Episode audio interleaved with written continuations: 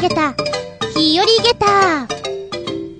その49、4月3日、やっと桜が咲いてきた。桜大好き。やっぱ桜がこう、わんさか咲いた中を、バイクで走らせるの好きだな。うん。もっと早くパーッと咲いて、その時期がもうちょっと長ければいいのになって思います。皆さんはお花見の計画なんか立てていますか？ねえ、ちょっとご近所なんかをパッと見ると、今梅かよって本当に思っちゃったりするんだけれど、桜さん待ってます。この桜の木の下でお弁当なんか食べたりするのもとてもおつでござんすな。多分今年もバイト先の人と一緒にお弁当持って新宿御苑なんかふらふらしに行っちゃうんだろうな。今私花粉食ってる花粉食ってるとか思いながらね。もう、スギヤンちょっと、スギヤンはいいからスギヤンはいいから、桜さんだけ堪能したい感じですね。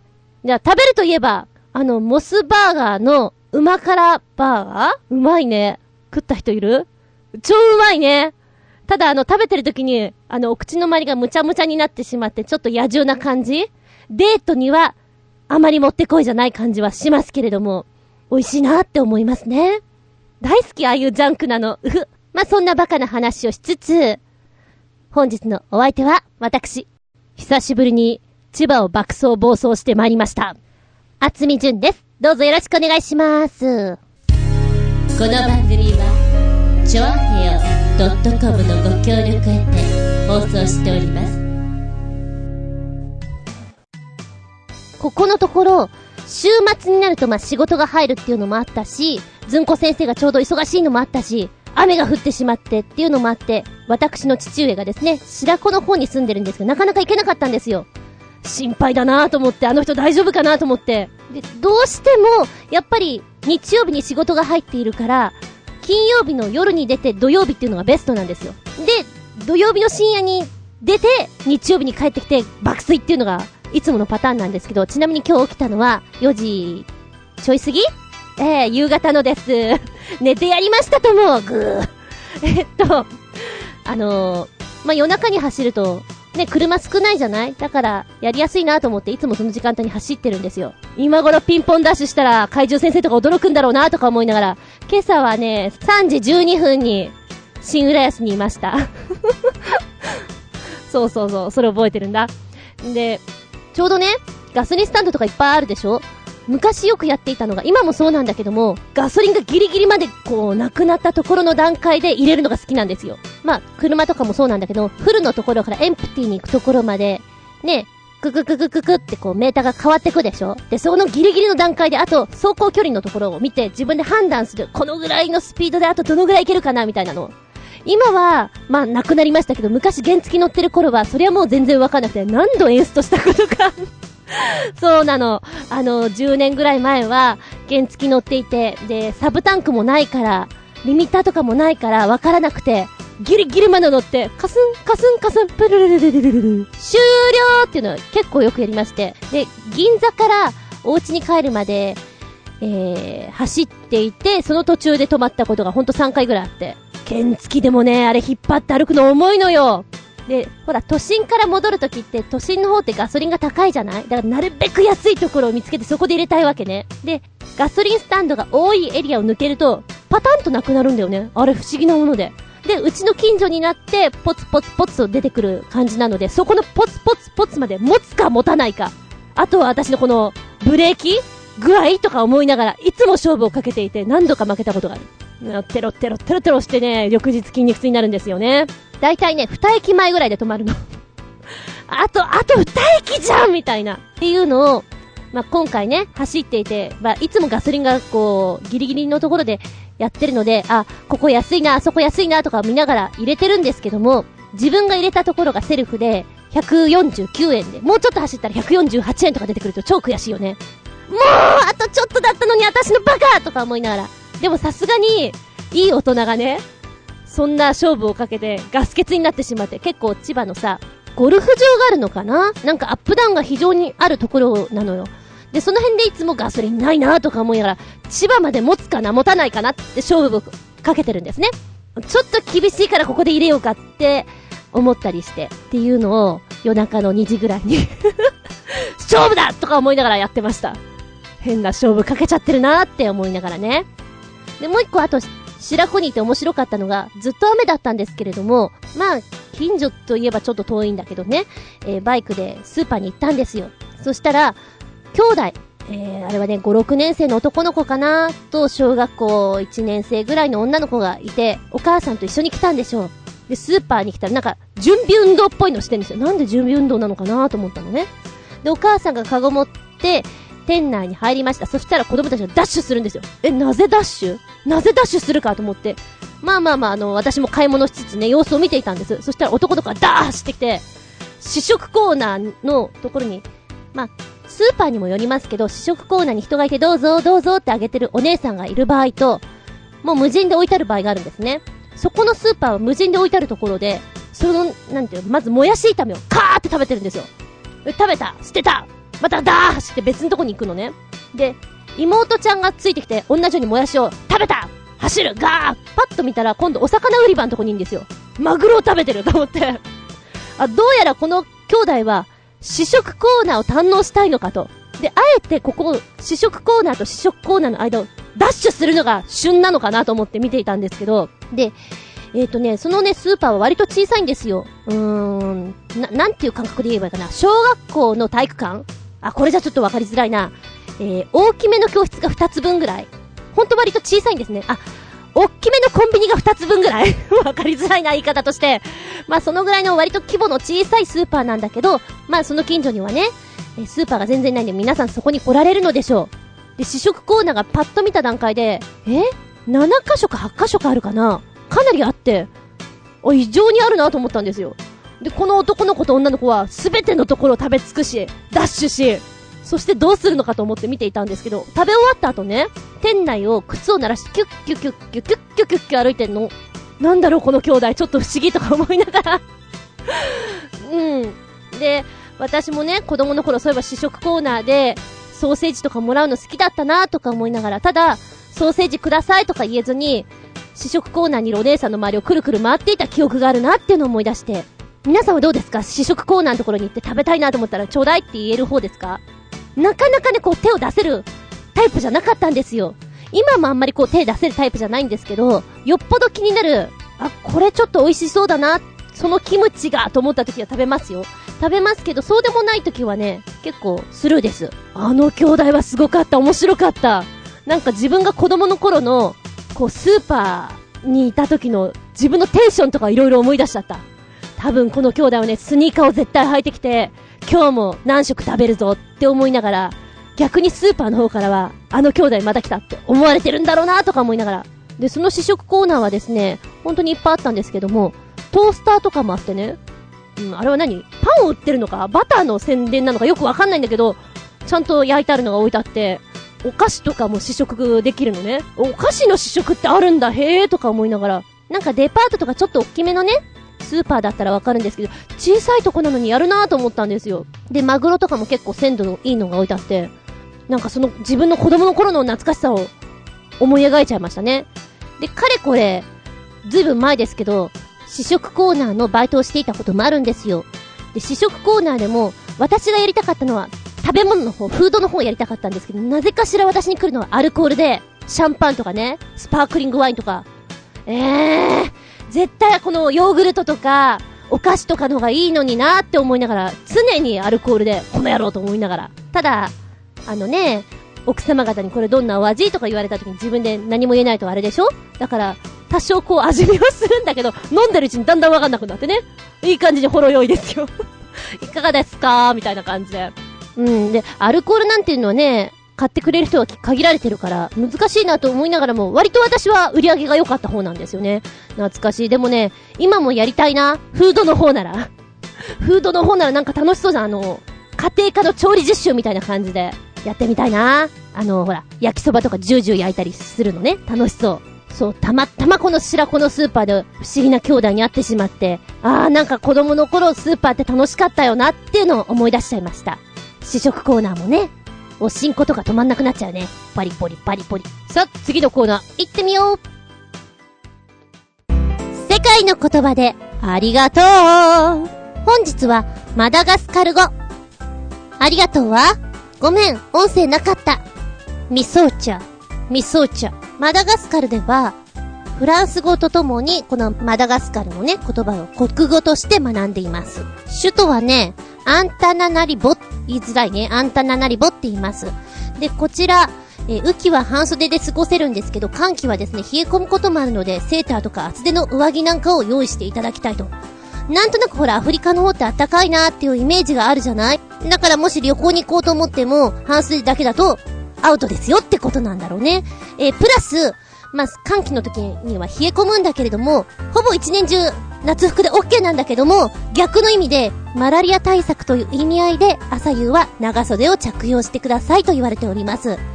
で、マダガスカルの慣習でね、王族のお墓ですとか、そういったところで撮影は禁止されているので、うん、なんか変わった人たちがいるな、地方の民族のね、衣装を着ていていいなと思って写真を撮ろうと思っても、一応それはお断り入れてください。いいですか？って言わないと、大変なことになりますから。ええ大変なことに。もしも写真撮らせてくれたらね、ミソーチャーつってありがとうって言ってあげるのもいいかなと思います。マダガスカル。そうね、マダガスカルでピンとこない人、これだったらわかるんじゃない？あいあい、あいあい、あいあい、あいあい、あいあいって何か知ってる？お猿さんなんだよそうなんです。このアイアイというお猿さんは、マダガスカルのお猿さんなんです。ちなみにこの歌は1962年に作られたんですね。で、このアイアイなんですけれども、話は18世紀末に入ります。探検隊がアイアイというのを捕まえたんです。見たこともない動物をね。で、このアイアイを見た現地人が、アイアイって驚いたんですって。なんだその動物はってことなんでしょうね。なんだろうそれ?みたいな。そういう意味合いで、アイアイって驚いた。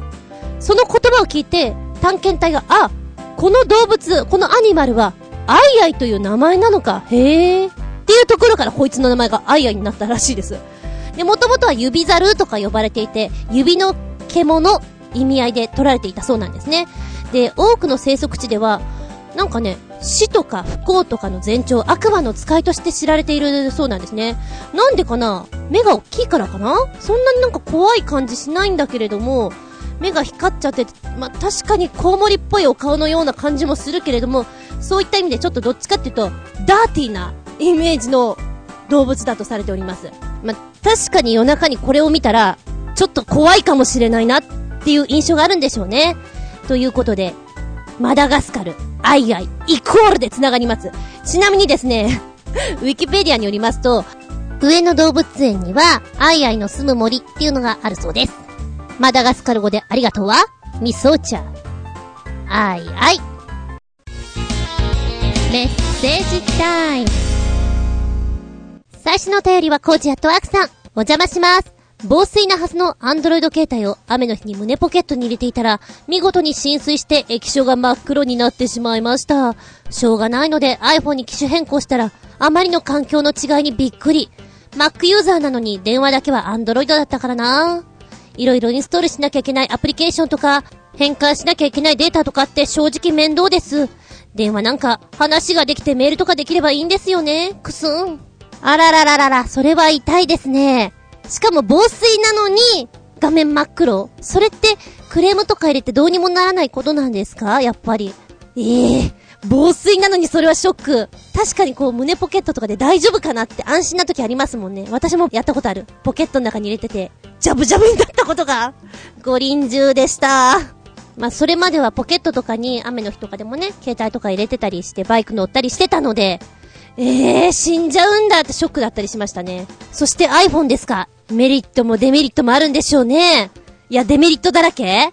正直な話、使い勝手はどうですか、まあ、確かにね、電話としては、普通に電話とメールできればいいかなぐらいに思っちゃうんだけれども、なんかこう、プラスアルファできると、これもこれもって思ってしまう。ねえ、わがままな自分ができたりして。私も今の、携帯は iPhone の 3GS なんですけれども、いいんですよ、別に電話はできます。よく電波はこう、圏外になってますけれど、メールもできますから別にいいんですけど、さらにちょっと楽しむんだったら、バージョンアップした方がいいのかななんて思ったりしてね。でも Mac ユーザーだったら明らかに iPhone の方がいいんじゃないですか仲間同士。私はそうだな、携帯に一応カメラとメールと電話ができればいいかなと思うんだけれども、まあ、でもね、カメラは今 3GS はフラッシュついてないので、ついてればなおいいかななんて思っております。うーん、なんか、ブログとかに写真アップするときも真っ黒になっちゃうんだもん。うん、まあ、ただそれだけなんだけどね。実は今日、これまで生きてきて初めての体験をしました。それは、胸焼け。最初は知らないうちにミンティアでもドカ食いしちゃったのかと思いましたが、周囲の人に聞いてみると、どうやらこれが胸焼けのようです。うーん、何が原因なんでしょう？不思議だなずんこさんは胸焼けの経験ありますか？胸、胸焼け？胸焼けかごめん、私もちょっと思い当たる節が。どんな感じなんですか？もやもやな感じ？よく二日酔いの胸焼けのとか言うじゃない。全くその辺もわかんないので、基本すごく自分の体にドン、ドンなんですよ。なので、頭が痛い、頭痛とかも私あんまりないと思ってるんですね。実はあるのかもしれないけど、これは別に痛くないと思ってしまってるだけなのかもしれないけれど、なのでね、どうですか？って言われても、ええー、ど、ど、どう、どうですか？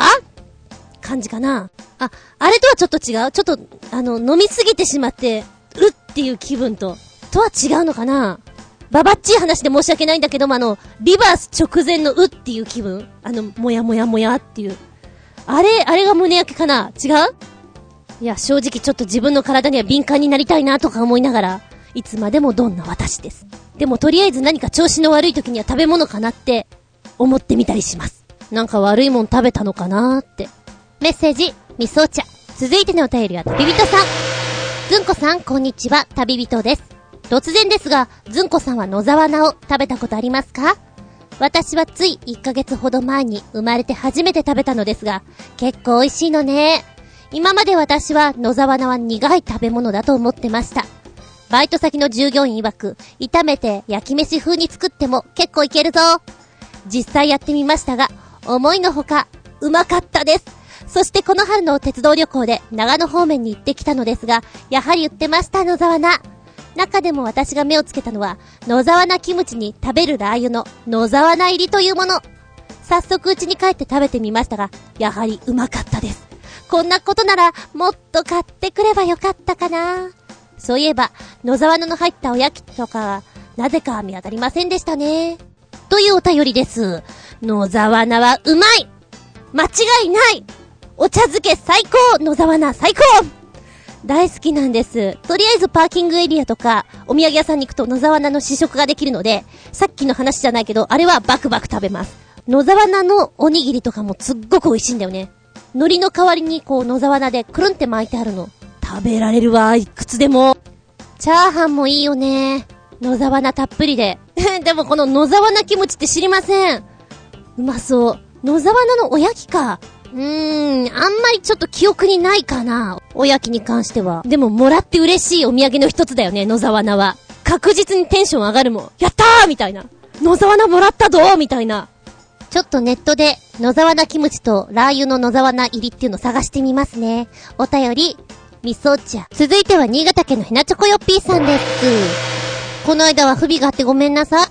ずんこさん、こんにちは。ネタもないし、やる気も起きないので、この新商品でもご覧ください。画期的かなお風呂に入りながら思う存分、習字遊びってしたいかなのぼせ上がっちゃうよ。笑い。ということで、URL くっつけてくれました。バンダイさんから出る商品です。お風呂で落書き牧樹石鹸 !4 月6日発売予定。えー、お風呂で習字筆で遊べる牧樹風のボディーソープということで420円でございます。これね、えー、4月になってピッカピッカの1年生とかが出てくるでしょ？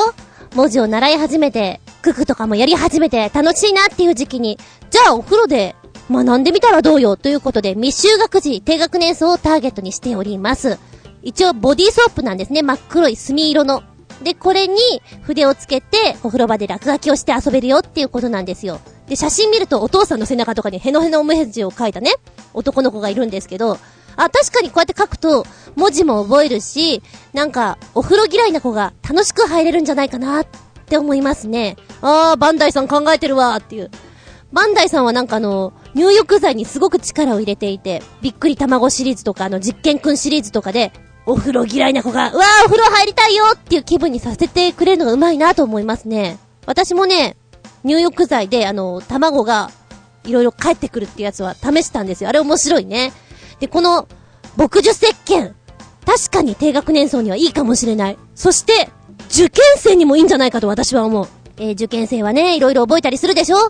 あれをお風呂の中でやりなさいよ。で、私もこれいいなと思った。役者として、えー、セリフが1週間前、2週間前に来る。覚えなきゃいけないっていう時に、私は大体お風呂で覚える人なので、えー、これをね、持っていくといいかもしれないなと思いました。いつもはね、紙の裏紙に書いて、もう濡れてもいいようにして、で、お風呂でやるんですよ。覚えるんですけれども、これ、ね、あの、牧樹で壁にさささっと書いて覚えたところから消していけばすごくいいんじゃないかなと思った。さらにいいのは、これボディーソープ石鹸でしょ？で、壁に書いて、えー、最後にこう綺麗に流すことで、知らず知らずのうちに、お風呂掃除ができてしまうんじゃないのあなた。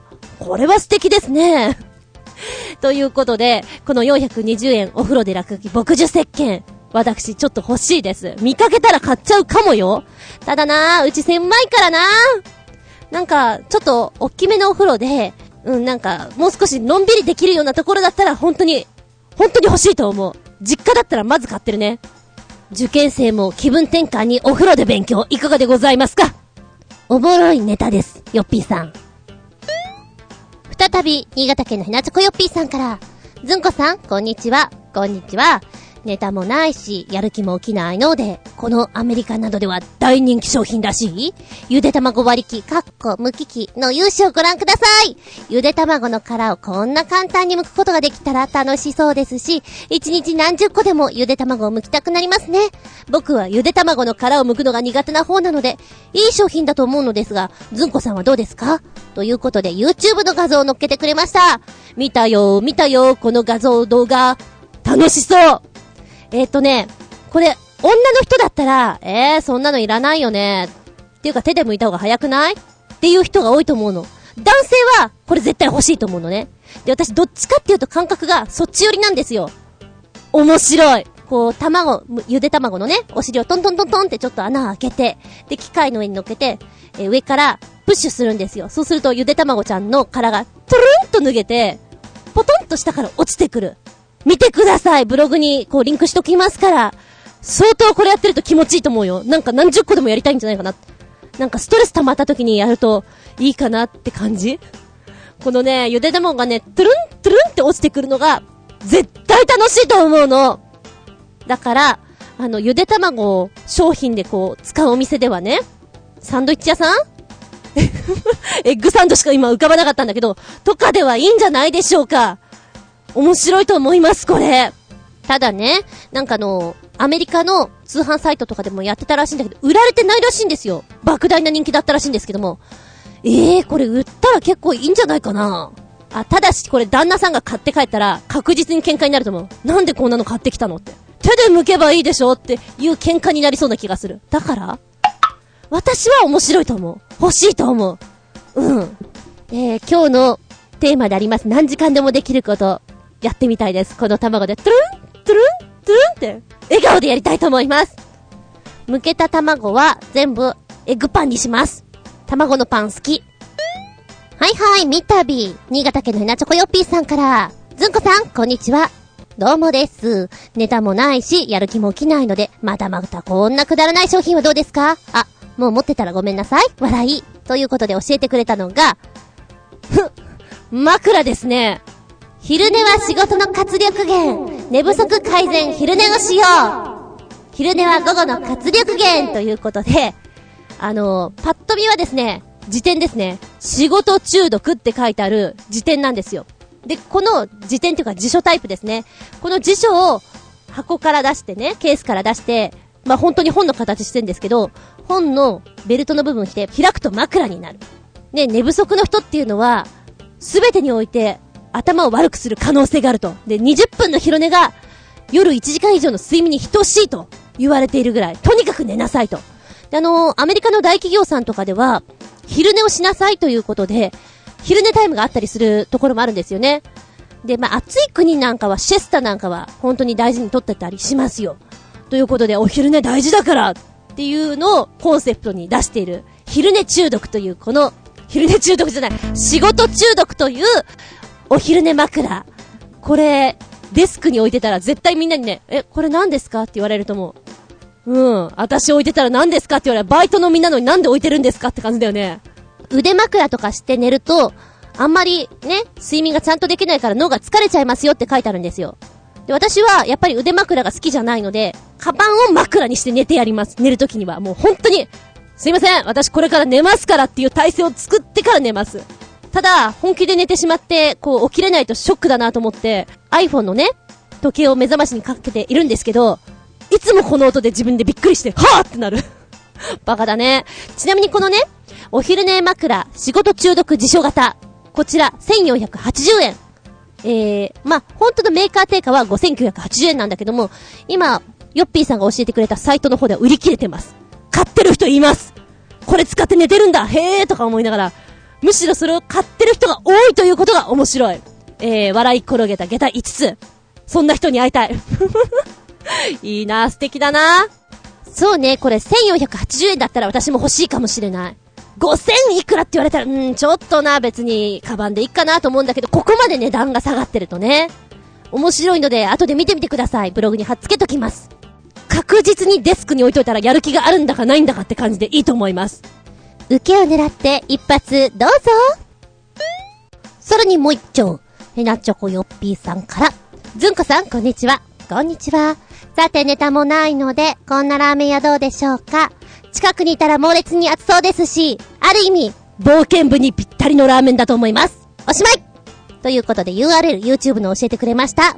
えー、今、見ましたよ、画像。これはね、私ラーメンすっごい好きなんですね。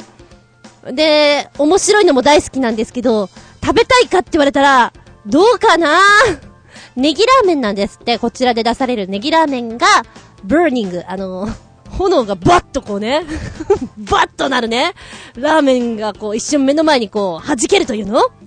見ていただけたらわかると思うんですけど、食べたいかな？でもそんな美味しそうじゃないんだよね、これね。ただ面白いと言ったら面白そう。人にやらせたいな。そうだな、うちのヘナチョコ部員のヨシオンくんにいかがでしょうか？私若干ネギが苦手なので、ネギラーメンいかがでしょうか？食べていただきたい。ただ、なんか、すごい、やいのやいの言いそうだね、やつはね。もう、わーわー言いそう。で、あの、この YouTube の画像を見ると、立たないでくださいはい、席で立たないでください大丈夫です器持たないでくださいとかおじさんがすんごい氷入れてるんですよ。もう、全部やりそうだよね。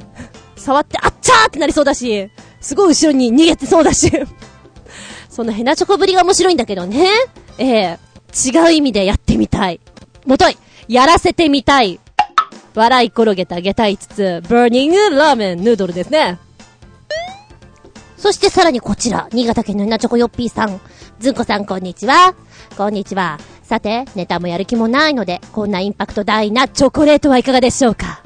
骸骨型のチョコレートで、かじってみると、脳みその部分がくるみになっている、かなりユニークなチョコレートです。おしまい。バカだ、これ作った人バカだえー、っと、私的には、素敵えー、下駄5つ。かわいいね。ティータイムにさ、これ出されたらちょっとたまらないよね。私、チョコレート好きなので、チョコレート党なので、骸骨型のチョコレート、すごいリアル、超リアルだね。えー、今週のピックアップはお前で決まりだ。もう骸骨型、素敵なんだから、これ、あれだよね。あの、頭が、くるみっていうのはすごくリアリティがあっていいんだけれども、若干変えても面白いよね。ジャムとかさ、うわー、グロいな。自分で言ってグロいとか思っちゃった。ちょっとスポンジ入れた上に、あのーそうね、ジャムとか入れたら、なおリアル、プラス味的にも濃厚でいいかもしれない。あの、バレンタインデーとかにさ、本命チョコとしてどうでしょうかあなたが好きだからと言って渡してみてください。え、誰の真似してるかで、いや、誰も真似してないさ、何をおっしゃる何も真似してないよえ、俺のこと好きなの嫌いなの憎んでるのみたいなね。いけてるかも。キャラクター的には、ゴスロリなあなたがやってくれると、いいかもしれない。すごくキャラに合っててね。新潟県のひなチョコヨッピーさん、たくさんのネタを、みそ茶。ねえ、こんなチョコもらったら嬉しい？続いてはマキさんからです。猫中毒のずんこさんへ。こんにちは。どうもです。さあ、ずんこさん。YouTube で今流行りのこの画像、知ってますか？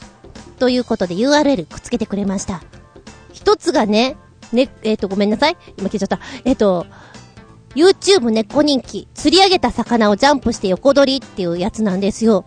18秒ぐらいなんだけども、私全然知らなくて、好きなんだけど、あんまり検索して見てる方ではないんですよ。これ、すごい可愛いよ癒される。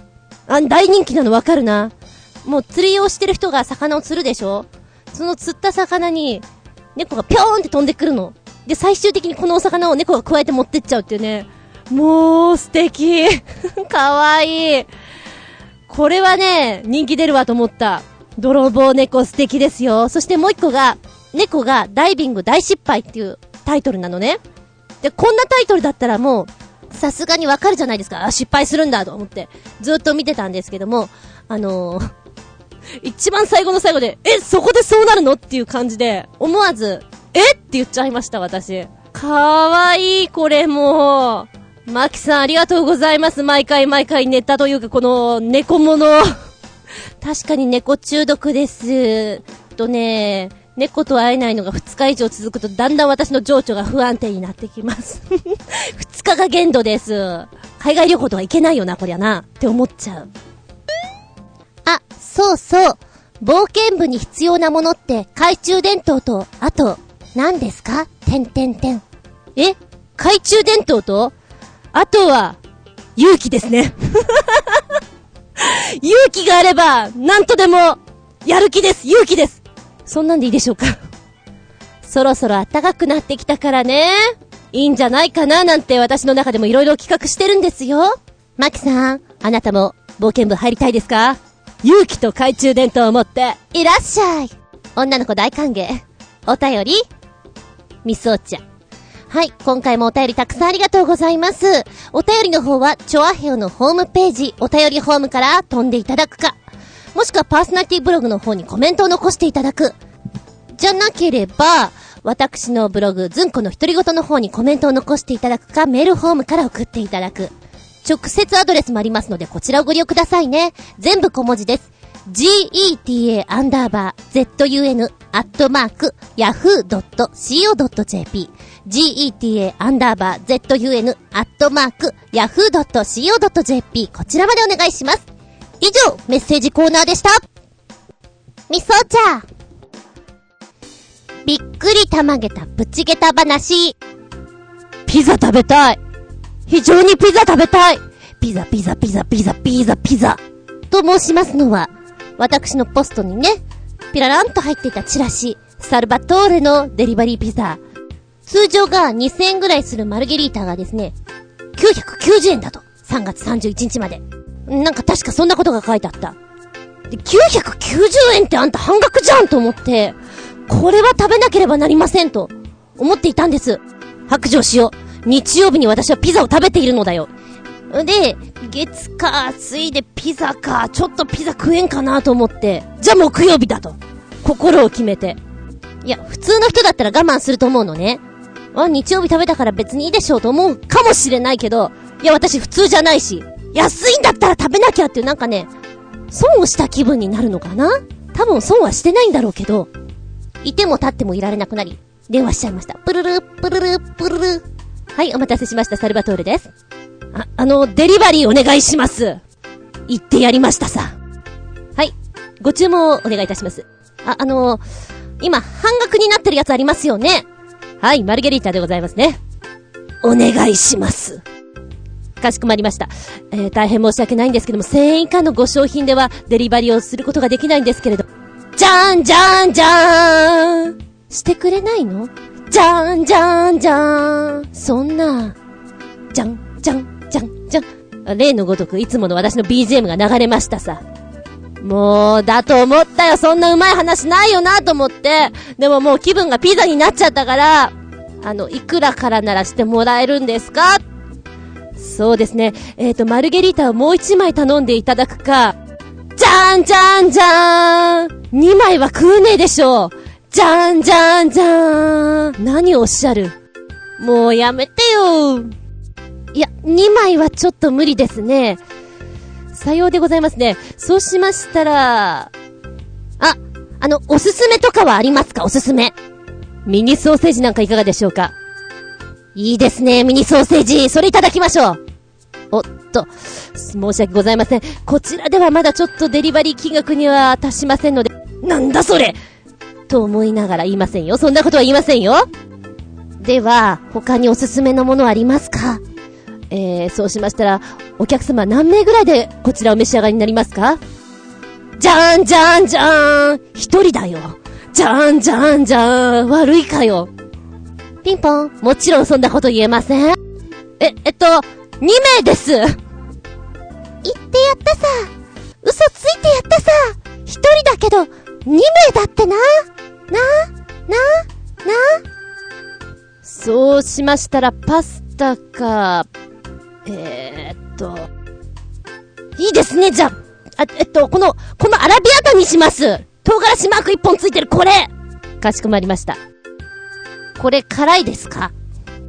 そうですね。あの、辛くすることもできますけれども。では、思いっきり辛くしてください。かしこまりました。それでは本日大変混み合っておりますので、えー、60分ぐらいお待ちいただくことになるかと思いますけれども。まあ、そんな内容で電話を切りました。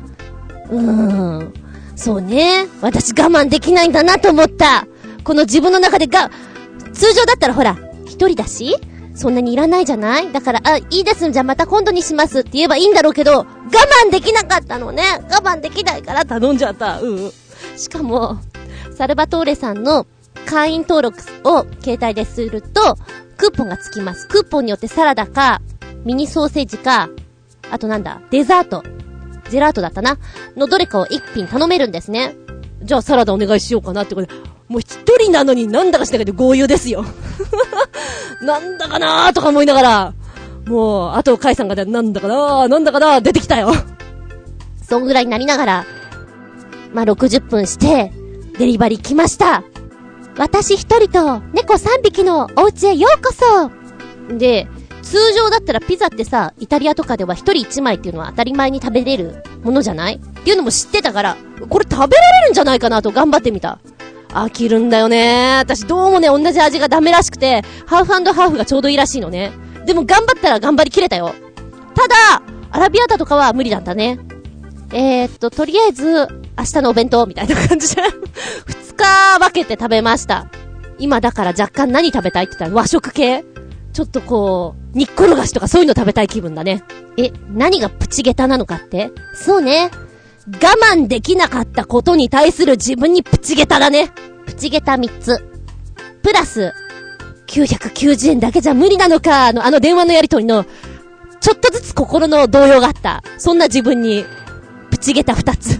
小せえな。だからプチゲタなのよ、今日は。食べてやったさ。プラス、意外に一枚頑張れば食べれるものなんだなって思いました。さあ、一人暮らしの君もやってみたらどうかな？ちっせーちっせープチゲタ話。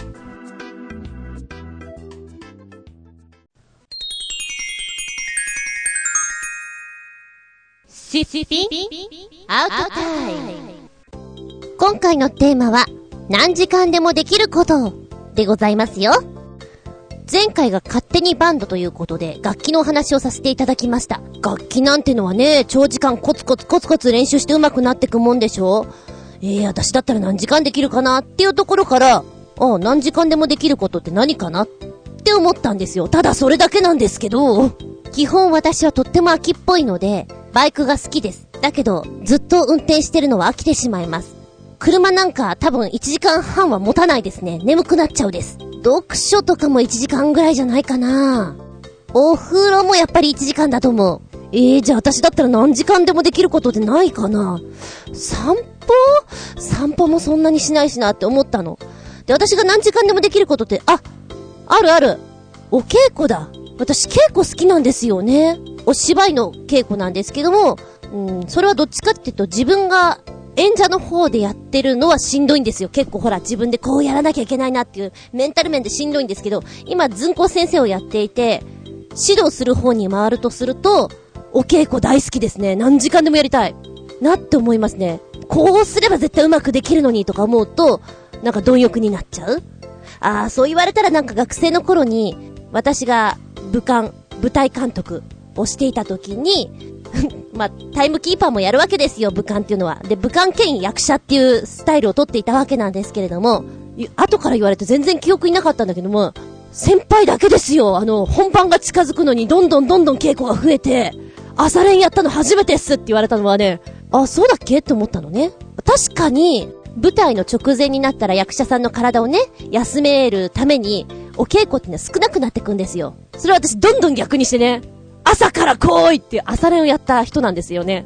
ああ、もちろん高校とかじゃないですよ。大学の頃です。えー、大学の頃に朝練ってちょっとありえないでしょしかも朝から芝居の稽古って何ですかっていうね、意味のわからないことをちょっとやった記憶が、私の中では全くなかったんですけど、後輩に言われて、あ、そうだっけって思ったの。ひどいな、その武漢はって私なんだけど。私の友人は、料理が好きで、まあ、男の人なんですけども、まあ役者をやっててね、その時に、サークルでやっていた時に、本番が近くなるでしょ？そうすると自分が追い込まれるのよ。で、その人、主演をやっていたので、まあ、セリフを入れなきゃいけない。こう、いろいろ感情で結構厳しいんですね。内容がね、えー、探検隊で、まあ、探検しに行きますよ。で、仲間が全員死んでしまって、たった一人残ってしまうっていう過酷な状況の中、長ゼリもあります。で、メンタル的にもしんどいです。仲間が死んでくんだから。で、自分も最後に死んじゃうんだけれども、そういう過酷なのをやりながら、多分メンタル的に来ちゃったんでしょうね。料理をするって言って で、えー、普通部室に、そういう料理道具とかないじゃないですか。だけど、卓上コンロを持ってきて、そこでチャーハンとか作ってましたよ。うん、これをやるとなんか、生き返るみたいな感じで。とりあえずね、その時にやっていたのが朝、お米を1合とか2合渡すの。彼に。はいって言って。で、えっ、と、お芝居の稽古をやってますね。やっていて舞台作りとかしてます。で、ご飯のための1時間休憩があって、その前後1時間ぐらいに、彼がね、気晴らしというか、まあそういうのもあって、お料理をする時間帯があるんですよ。まあそんなのをやっていったはちゃめちゃな大学生なんだけども、部室で、チャーハンだ、なんだって作って食べてましたね。自炊ですよ お料理もね、なんかノリに乗ってる時にはなんか何時間でもやってるかなって思うんだけれども、なんかやりすぎちゃうと、量がね、半端なくなっちゃうので、一時ね、パン作りにハマっている時には、1日に2斤 ?3 斤ぐらい作っていて、食べられないじゃんそんなに。だけどひたすら作ってた時あるよ。よし、次はレーズンを入れるとか、次はこれを入れてみるんだってやっていた時あったな。あのパンはどうしたのかな？うちの姉が食べたのかな？なんか誰かにあげてたような気もするし。あ、DVD 鑑賞とかだったら結構何時間でもできるかもしれない私。あのー、海外ドラマとか好きなので、好きなものに限ってですけれども、それに関しては結構ずっと見てられる。から、うーん、一時ハマっていたプリズンブレイクとか、24とかは、ひたすら見てましたね。いや、もう、もう寝なさいよっていう感じだけど見てましたね。気になっちゃって気になっちゃってさ。だからあの、大人狩りしてきた時には非常にこもって見てます。なんかいつでもいるねっていうぐらい家にいます。家大好きです。あと猫は好きなんだけど、うちの猫と遊んでいるのはね、そんなに長くできないの。なぜってうちの猫はこう、スロースターターだから。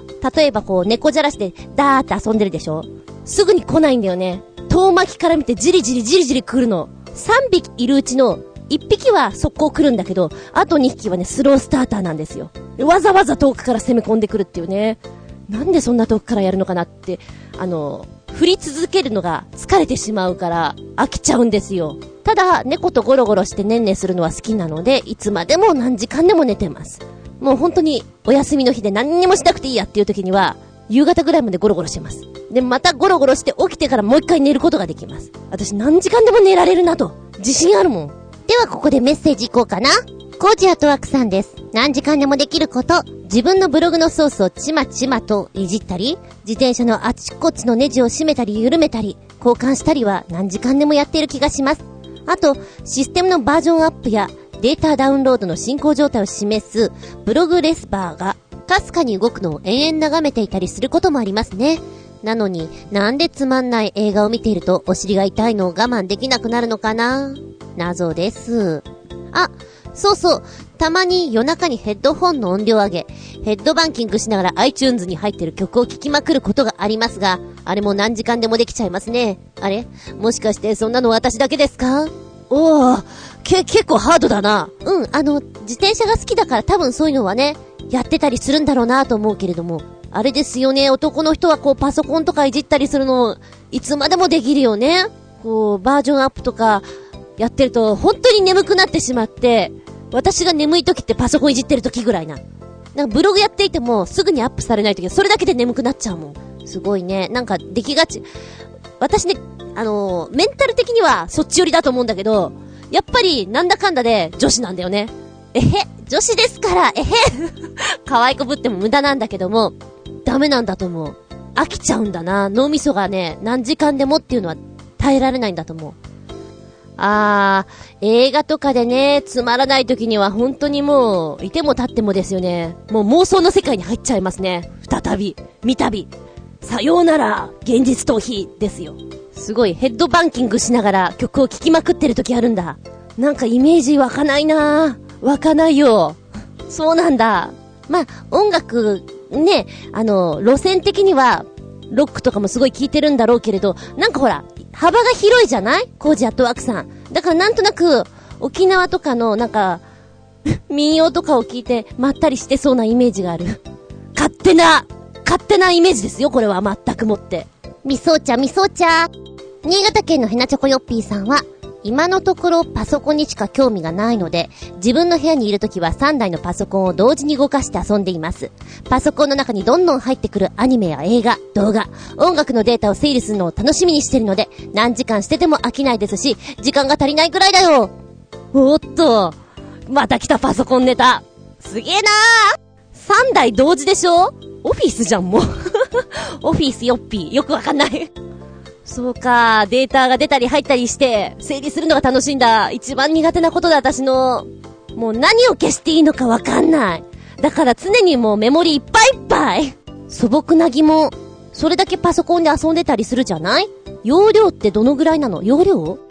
容量 な、なんか理解してもらえないかな私の言ってること。ポカンとか知ってるかな ?1 テラとかそういった類？もっと上があるのかな？よくわかんないな。でもいっぱいないと作業できないもんね、きっとね。そっかそっか。みそお茶。さあ、そして旅人さんのメッセージ。私の趣味を知ってる人は、おのずとわかるだろうと思いますが、それは何時間でも鉄道旅行ができることです。今月になってから青春18切符を使って鉄道旅行を始めていますが、いずれも金曜日の夜出発の翌日土曜日の夕方帰宅というプチ旅行ですが、やっぱり鉄としては思い切って1週間ぐらい連続で列車に乗りたいものです。あと、1ヶ月今日でゴールデンウィークですが、去年は1週間弱ほどバイトで連休取れましたが、今年はどうでしょうか今年の年末年始の連休のこともありますが、思いっきり連休縮められそうな予感がして仕方ありません。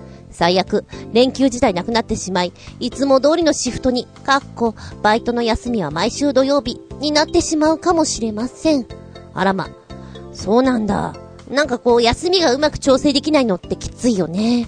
うん、旅人さんはでも、本当に何時間でも、何時間でも何時間でもあのガタンゴトンガタンゴトンガタンゴトンに乗ってられるからすごいな。好きな人ってでもそうなんだろうけどね。やっぱり知らない電車に乗って、行ったことのないルート、それから見たことのない駅、こういうの全部潰していくのが快感なんだろうね。達成感的なものっていうのかな。まあでも仕事してるとなかなか難しいよね。長期で休み取ってそういう好きなことをやり続けるっていうのはさ。もし宝くじとか当たってみたとしたら、そういう有意義な一週間とか設けてみたいよね。でも旅人さんのことだからあれだね。きっと金曜日の夜出発の土曜日、夕方帰宅っていうのも相当な距離を移動してるんだろうね。どこで寝てるんですか？やっぱりご飯は全部駅弁なんですか？なんか教えてもらったんだけども、携帯のゲームで、国取り合戦？まあそんなゲームなんですけど教えてもらって、なんか今いる場所を、こう押していくとどんどんどんどん自分の領域が増えていくっていうのを教えてもらったんですね。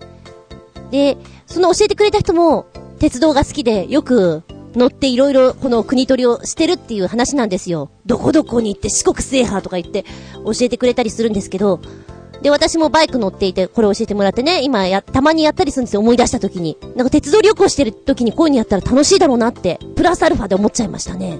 ゴールデンウィーク、休み取れるといいね。メッセージ、味噌茶。はい、そして、マキさんです。何時間でもできること。うーん、そうだな。私は走ることが好きなので、そのぐらいでしょうか。今年はもう、2回もフルマラソンしましたよ。沖縄のフルマラソンと、荒川のフルマラソン。どちらもトレーニングを怠っていたのでちょっと時間かかってしまいましたけども、楽しんで走れました。ずんこさんは走ったりどうですか？ちなみに栄養補給はドライフルーツが最適です。ええー、走るの？うん、ず、ずんこ、ずんこライダーだからちょっと走るのはな。すごいね。フルマラソンってだって42.195キロでしょ？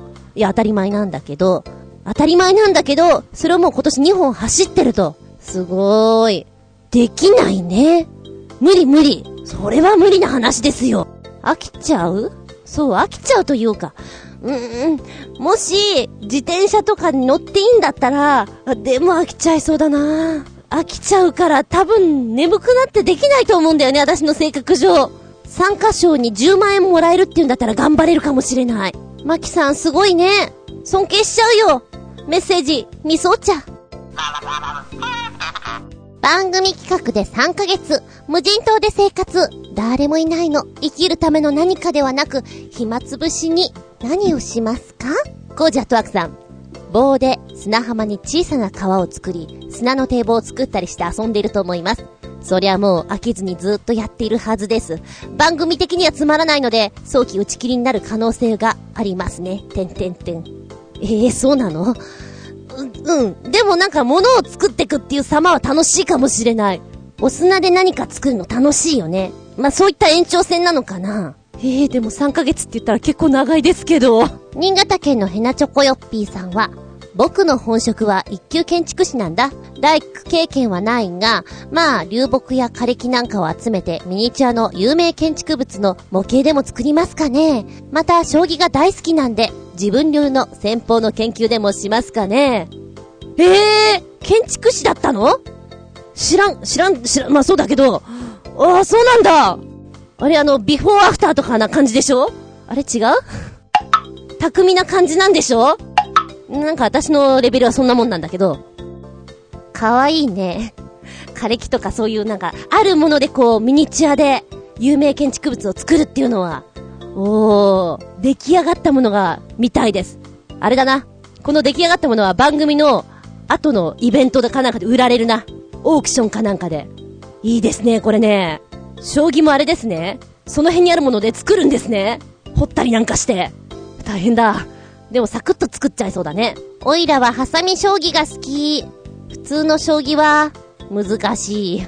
まあ、ニンテンドー DS とかの将棋で超簡単なレベルでやっても負けます。勝てません。囲碁とかだったら勝てたりするけど、将棋は勝てません。できる人を尊敬するね。旅人さんの場合は、暇つぶしに何しますか？ただ、ひたすら独り言。てんてんてん。これもすごいなただひたすら独り言。なんかモノローグのようで、一人芝居を演じてるかのように、ずーっと独り言言ってるんだ。うわー、なんか物寂しい感じもするし、まるでもう一人自分がいるかのように、今日は天気がいいな。そうだな。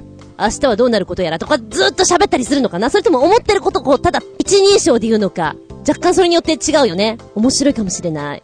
えー、番組プロデューサーとしてはちょっとハラハラしちゃうかもしれない。えー、だ、大丈夫、大丈夫かな？大丈夫かな？みたいな。旅人さん、そしていろんな人に心配される。みたいな？うん、それもありです。んだば、マキさんの場合は私だったら、一歩一歩歩いてみて、島が何歩で歩けるかどうか、数えてみます。小股で何歩大股で何歩いろんなパターンでやってみます。なんかそれもシュールだね。一歩一歩歩いてみます。そ、そうだな。やっぱりプロデューサー的にはこう番組の動きがあった方が楽しいんじゃないかななんて思いますね。さては、マキさんは単調な動きが好きですね。私には真似できない。私だったら何するかな無人島でしょ？うーん、今思ったのでどうでもいいようなことなんだけど、ロープをもらいます。長い長いロープ。ロープもらえないんだったらいいや、ツタを結びます。で、島内にあります木という木を全部繋いでみます。いや、意味はないんです。繋いでみるだけなんです。どんな風になるのかなって、はちゃめちゃに繋いでみます。以上でもそれでなんか時間潰しができるような気がするんだよね。なんだか最終的には一つの形に、なんか物を作ったりするのが面白いんだと思うけれど、穴を掘ったりするのは結構苦痛だと思われるので、あえて私は意味のない木という木を繋いでみるという作戦に出たいと思います。なんだか最後にとってもシュールな話になってきてしまいましたけれども、えー、皆さんは何時間でもできること、どんなの思いつきましたか？編み物とかね、裁縫とか好きな人もいるでしょう。プラモデルが好き？そうそう、ジグソーパズルが好きなんだっていう人もいるよね。そう。あ、ジグソーパズルの話って思い出した。なんかあの、ブログの方にもくっつけたんですけども、日本で売られてるジグソーパズルの最大なのっていうのが今、えっ、ー、と、5000ピースぐらいなんだよね。で、その前が1270ぐらいだったかななんだけれども、世界では、すごいものがあると。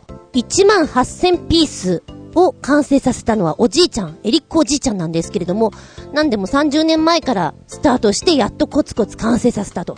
その後に2万4000ピースというのは、これは6ヶ月で完成させたという話なんですよね。もうジグソーパズル中毒だよね。すごいもう、寝ても起きてもジグソーパズル、ジグソーパズルって感じなんでしょうか。小学校の時だったかなちょっとジグソーパズルが好きな時があって、うん、やってましたね。ただ、ジグソーパズルってやってる時の場所がね、邪魔だよね。いつまで経ってもできないみたいなのは。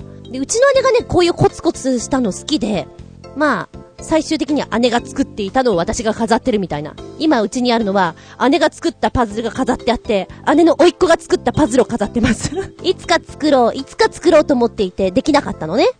で、作るって言ったら作ってくれて、額に入れてくれたんで、それ飾ってます。なんだかなーって感じです。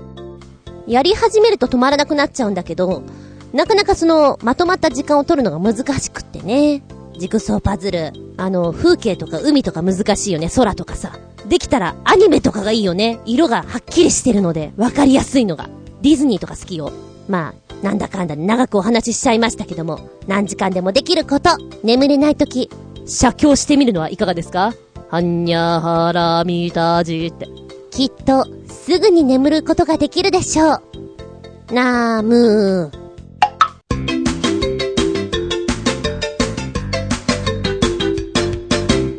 前科の実験と探求。メンテナンス部。行ってきました加圧トレーニング。場所は中目黒。本当だったら桜が綺麗なんだよなこの川沿い。おなじみのクーポンサイト見つけました。加圧トレーニング、通常は30分のところ、6000円、7000円、8000円するところが980円。まあ安い。これは行かなきゃ。プレッシア中目黒さんっていうとこに行きました。加圧トレーニングとは、腕の付け根と、それから足の付け根に適正な圧力をかけて血流をね、低減する。この状態でトレーニングすると、少ない負荷で最大のトレーニング効果を得られるのと同じような状態になるということで、ダイエット効果にいいなんて言われております。で、ポイントは適正に加圧することで、血が止まってしまうことはありません。で、適正に血流を制限すると、腕や足に血流がプーリング、まあ、滞留するということになるんですけど、その行き場のなくなった血液が、今まで血の流れていなかった場所にね、えー、行くとこねえなじゃあこっち行くかあっち行くかということで流れていきます。それによって、えー、体はきついトレーニングを続けたのと同じような状態になるということが、いいというふうに言われております。5つの効果が得られていると言われている。1つ目ダイエットえー、ダイエットに、一番いいと言われてるね。成長ホルモンが増大することによって太りにくい体質になるということ。それから、筋肉が増えて脂肪が燃焼しやすい体になるということ。二つ目、血行促進。加圧と除圧を繰り返すことによって血管の弾力が蘇るということで、血行が良くなるでしょ？そうすると、え血の流れもちゃんと多くなってくるの。新陳代謝が活発になるので冷え性肩こりに改善すると。で、それから三つ目、回復力アップ。加圧をすると骨折とか肉離れ、捻挫なんかの怪我の回復が早くなるんですって。だから、怪我しやすい人にはいいみたい。修復力が高まるということですね。そして四つ目、筋力アップ。これは言わずもがな。トレーニングをしているわけだから筋力アップはしますよ。五つ目、若返りと美肌。加圧をすると通常の約290倍もの成長ホルモンが分泌されるという結果が出ているそうです。ですから肌の張りやツヤが取り戻され、脂肪のつきにくい体になるということで、やればやっただけ効果がある。ただし、この圧を加えるということなんで、週に2回ぐらいまで、それから時間は30分から45分ぐらいまで、それ以上やっちゃうと、NG です。それから独学にやるのも NG です。と言われております。イメージではね、私最初に腕と足両方に圧を加えるのかなと思ったら順番でした。椅子に座った段階で、まず腕の付け根に圧を加えて、痺れてきましたか？って言って、はい、痺れてきました。じゃあグッパグッパしてください、グッパグッパして、で、痺れてきた中、動いていくんですけれども、えー、ダンベル持ってね、なんだろう、単純な動きが多いんですよ。で、ワンセット5回とかなんですけど、これを延々と繰り返す単純動作がすごくね、私にはしんどかった。はい、じゃあ脇を締めて、そのまんま、ダンベルを上に、えー、90度まで上げてください。1、2、で、筋肉ってさ、ゆっくり動かす方がしんどいじゃない？より効果が得られるためには、ゆっくりやれって私も、ちびっ子たちには言ってるんですけども、急ぐな。ゆっくりやりなさいと。同じように私も分かってるからそれをやるんですけども、きついね。はい、5終わった。はい、さらに、あと5回っていうのがね、何回も続くの。4、5、はい、さらに5回。1、5。で、5回まで行ったら、プラス5回。えー、これ何回まで続くの？延々とやるのかなと思って、一番最初にこの腕ね、ね、腕を鍛えるんですけども、5回をね、5回は繰り返したよ。25回以上は。で、持ってるダンベルが1.25キロだったんですよ。軽いもんですよ。片手に1.25、1.25だから。ほんの2キロぐらいのものしか持ってないんだけど、これをずっと繰り返す。で、さらに、この、じゃあ今度は、親指を内側にしてとか、外側にしてとか、じゃあここでキープ保持してくださいとかの入ってくると、なんだろうね、同じ筋肉をずっと痛めつけてる感じがきつい。で、やっぱり息を吐きながらっていうのも自分の中で意識してやるんだけど、これはね、めげるね。で、同じような動きで、ビリーってあったじゃないですか。ビリー隊長のあの、ハードな動き。あの中でやっぱり腕を鍛えるシーンがあるんですね。えー、なんだろう、ゴムを使ってやるようなやつなんですけども、あれと同じような感覚でずっと同じところに刺激を与えるトレーニングっていうのは、しんどいんですけども、今回の加圧トレーニングは、パーソナルトレーニング、えっ、ー、と、まあ、トレーナーが一人いて私と1対1なんですよ。なんかもう疲れたとか、できないとか言いたくない負けた気になるから。だから、やりますよあと5回えー、だもさらに5回や、やれ、やればいいんでしょ？っていう、ちょっと喧嘩越しな気分になります。私ね、腕は弱いのかもしれない。ただ、筋肉痛にはならなかったから強いんだけど、トレーニングが嫌いなの、多分。で、続いて足。足は腕の、えっ、ー、と、付け根につけるんですけども、えっ、ー、とね、うん、足の方が来るね。お尻のあたりとか、ももの裏とかで、今どの辺の筋肉使ってますか？あ、そこですかじゃあ今度はこういう動きしてくださいっていうのを、こと細かに言うんですけども、えー、そうね。やっぱね、普段使ってない部分を使わせようとする感覚はすごくありましたね。例えば、四つん這いになって、お尻を固定した状態で足を上げる。で、膝は90度に曲げたまんま、で、先生が足の裏を押さえてんですよ。で、圧をかけるから、じゃあこれ押し返してください、みたいな感じで押し返す。で、このね、先生がね、またね、笑顔でどんどんどんどん力を入れていくんですよ。当たり前だけど。これ、この野郎押したるわいっていう気持ちになるところが、多分、マンツーマンはいいんだろうなって思いました。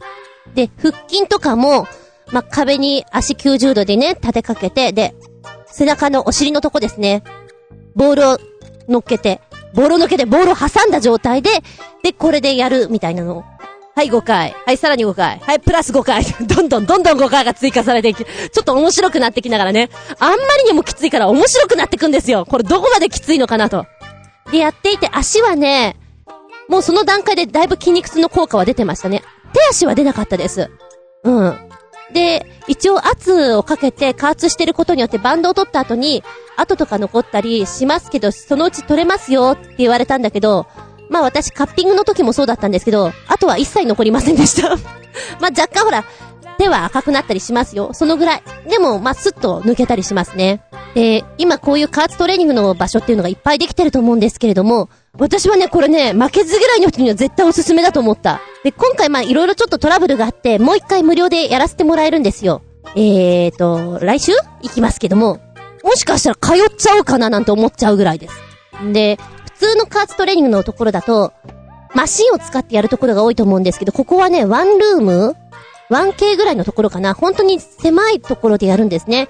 で、先生っていうのかなまあ、このトレーナーの方が、マシンのような動きをしてくれるんですよ。だから、私の手を持って、じゃあ引っ張ってくださいって。で、向こうは引っ張り返しますよね。そうするとやっぱりマシンと同じような動きができるので、自由自在にこう圧をかけてくれるみたいなところでね、負荷をかけてくれるものなんですけど、この先生がね、割と細っこいひょろっとした先生なんですよ。だから余計悔しくてね、何と思って、多分、ものすごいトレーニングをしてる方だと思うんですね。だから体のこうすればこうなるっていうのが分かってらっしゃる方だと思うから、私が悔しがってもどうにもならないんだけども、君に負けるのは、い、ささか私の中で腑に落ちないみたいなところがありまして。で、さらにね、えー、っと、私が行った時には、その、男性のトレーナーの方だったんですよ。だから、ちょっとね、男性に触られたくないわっていう女性の方だったら NG なのかもしれない。結構、あのー、接触多いです なので、恥ずかしいと思ったら、あの、全然お稽古にならないので、あれなんですけども、この、それはもう割り切ってやっていただくしかないなっていうぐらい悔しいですよ。うん。まあ、もし加圧される方いらっしゃるんだったらば、自分の体型がわかる格好をしていかれるのがいいかなと思いました。私の後に来た方女性の方だったんですけども、完全にそれは、なんだろう、体を動かす格好じゃないなっていう服装でやってらっしゃったのでね。そうするとやっぱり自分でどこの筋肉使ってるかとかわからないじゃないですか。なのでダンスもそうなんですけど、なるべく露出が多いわけじゃないけど、体の線が見えるものを服を着てった方がいいなっていうのは、私思いましたね。で、このプレッシア中目黒さん、今現在ネット加圧体験予約限定っていう3000円でやってます。ので、もし興味ある方行ってみてください。悔しいよー、できないと。まあ、あんまりできないことをやらせないと思うんですけど、うん。なんだろう、この簡単なのが辛い自分が悔しいっていうのが面白いと思います。新発見です。プレシア中目黒さん、え詳しく私の方のブログにリンク貼っときますので、見てみてね。えー、ちなみに電話番号とか伝えたいとこなんだけども、あんまり出ないんですよ。メールとかもあんまり繋がらないので、あのー、気長にね、2日ぐらい見とくといいかもしれない。そうすると連絡来るから。加圧トレーニング、向いてる方、負けず嫌いの方、それから自分一人だとどうしても怠けてしまう人、そんなあなたにおすすめなトレーニングでした。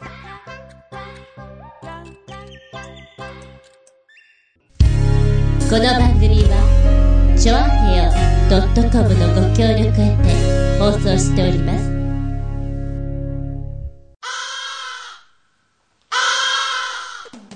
はい。本日もお付き合いありがとうございます。長々と失礼しました。次回は4月17日、その50でお聞きいただけたらと思います。テーマは、豪遊なひととき。ルネッサンス なんか豪遊な時って言うとルネッサンスって感じじゃない？もちろん、あの、お笑いコンビの人たちのイメージなんですけども、ええ本当はね、新年度に対しての、なんか気分的なものでいこうかなと思ったけど、絶対他と被るでしょ？だから、あえて、えー、今回私、豪遊なひととき、一人暮らしのくせに大量なデリバリーを頼んでみましたけれども、皆さんもそういう時ないですか？えー、なんかすっごい、すっごい使っちゃってる。なんか、タが外れちゃった。トゥルルルル。ごゆごゆごゆじゃいっていう気分の時、ありますよねないですかそんな、タガが外れてしまったひとときの話を、私待ってるわ。バイキングなんかで、タガが外れたらあーた大変よ。ということでメッセージお待ちしておりますよ。ちょっと前回から、いや失敗したんだけども、音声による予告をつけてみました、ブログに。遊びがてら、こちらも聞いていただけたらなと思います。さっきからうちの猫がやたらと暴れ回っております。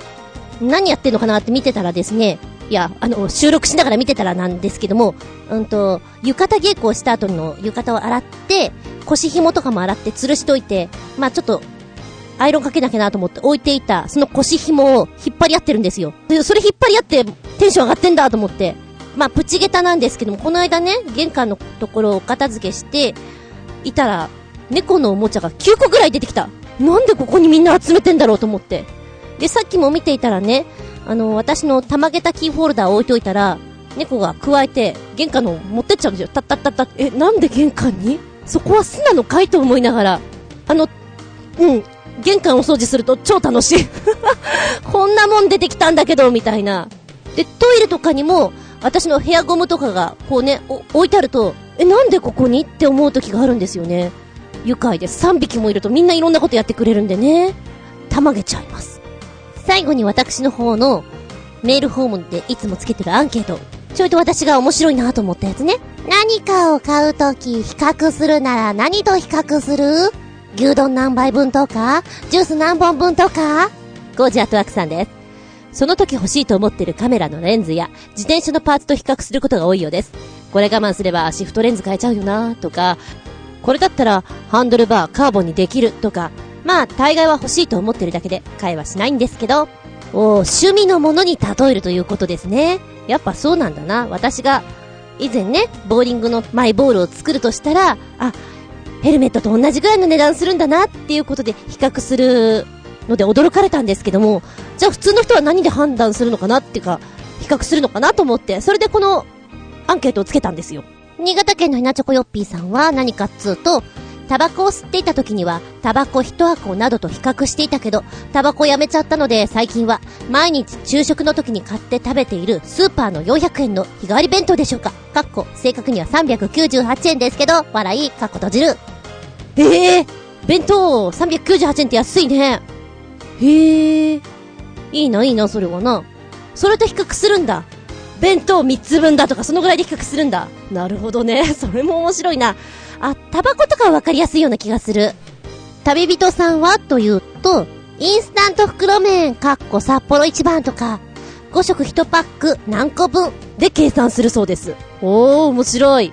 ちなみに子供の頃は、あれよね、駄菓子とかで比較しなかった？これ買ったらふ菓子何本分だとか。あれ？私だけ？時間の比較はどうですか？ちなみに。私は大体海外旅行に行けるとか飛行機に乗ったらこのぐらいだとか、そういうレベルで考えますね。例えば病院で2時間待ち、美容院で3時間とかだったら、あー、これだったら沖縄行けてるよなとか、もう韓国行って多分、ホテル入ってもう一回出てるよなぐらいに、そういう計算の仕方します。皆さんはどうですか？まあ、このアンケート的なものはいつも遊び的につけてるだけなので、皆さんもそんな難しく考えないで遊んでいただけたらと思います。さあ、次回は、4月17日、日付が変わるその頃に、その50でお聴きいただきたく思います。お相手は私、ピアノをやりたいですピアノ欲しいですあつみじゅんでした。見舞い、聞く舞い、話す舞い。ずんこの話も、もうおしまい。バイバイキー早く南風吹かないかな。南風。ハンググライダーしたいな。